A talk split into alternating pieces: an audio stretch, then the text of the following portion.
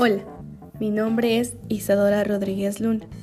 El día de hoy hablaremos acerca de la educación con perspectiva de género. Cabe mencionar que también tenemos que hablar de la igualdad de género y la forma en cómo se involucra con la educación. Existen dependencias o proyectos empleados que defienden esta tendencia, las cuales tienen una serie de objetivos a lograr. Para empezar, conoceremos acerca de qué es género. Son las características diferenciadas que la sociedad les da entre hombres y mujeres. En función a esto, existe una jerarquía, a la cual existen relaciones de poder desiguales que limitan el ejercicio de derechos, por lo que ésta lleva a las mujeres a una lucha equitativa a los hombres. Según la UNESCO, nos menciona que la equidad de género se define como la situación en que las mujeres y los hombres gozan de las mismas condiciones y tienen las mismas oportunidades para hacer el disfrute pleno de sus derechos humanos y su potencial a fin de contribuir al desarrollo, desarrollo nacional, político, económico, social y cultural, y beneficiarse de sus resultados. Al hablar de educación, nos estamos refiriendo a educar niños y niñas en todos los sentidos con la intención de que respeten y sean respetados. Al igual, tengan derechos iguales y de la misma forma sean respetados por sus diferencias. Existen lugares donde tienen costumbres o lo toman como tradiciones de que las mujeres nacieron para estar en casa y hacer las labores del hogar, y los hombres son quienes pueden estudiar y trabajar para hacer el sustento de la casa. En mi comunidad pasa algo similar.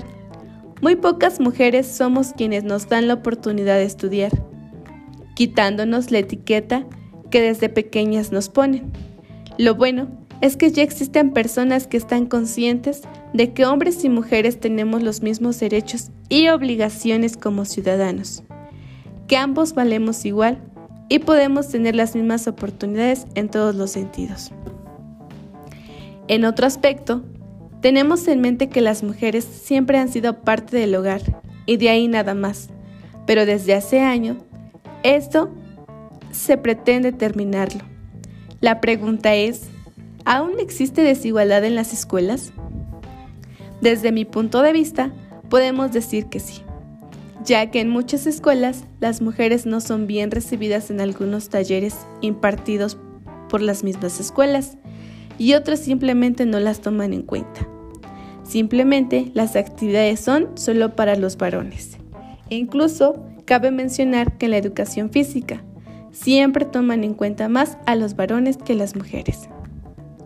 Podemos decir muchas más cosas, pero lo importante es ser parte del gran cambio, educar a nuestros hijos para que no exista esa desigualdad con ellos y también como futuros docentes y para todos aquellos docentes, incluir a ambos géneros que se sientan respetados, apoyarse los unos a los otros. También podemos apoyarnos de los diferentes proyectos que se llevan a cabo. Como tal, podemos mencionar al proyecto de Agenda 2030, que busca el bienestar e igualdad en todos y con todos, eso es parte de sus objetivos y una de sus metas principales. Esperando que nosotros como personas no lleguemos a diferenciar entre hombres y mujeres, que todo el tiempo tengamos en cuenta que todos somos iguales en esta vida y en esta época, que hombre y mujer puede trabajar y puede estudiar, tanto como también los dos pueden ser partes de la labor del hogar. Espero que todos lo pongamos en práctica. Un saludo y que tengan buen día.